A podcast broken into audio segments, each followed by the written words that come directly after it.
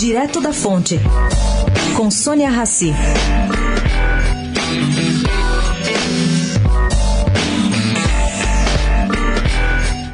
Pode o Supremo Tribunal Federal limitar os poderes do presidente da República em temas nos quais a Constituição lhe dá plenos poderes para agir?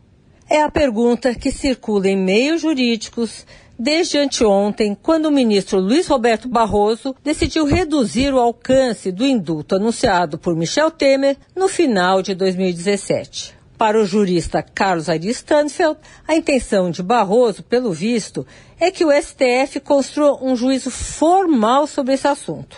A respeito, ele pondera. A Constituição não estabelece qualquer limitação ao indulto presidencial. O que se tenta hoje é controlar essa discricionariedade. E isso sim que é uma novidade. Sônia Raci, direto da fonte para a Rádio Eldorado.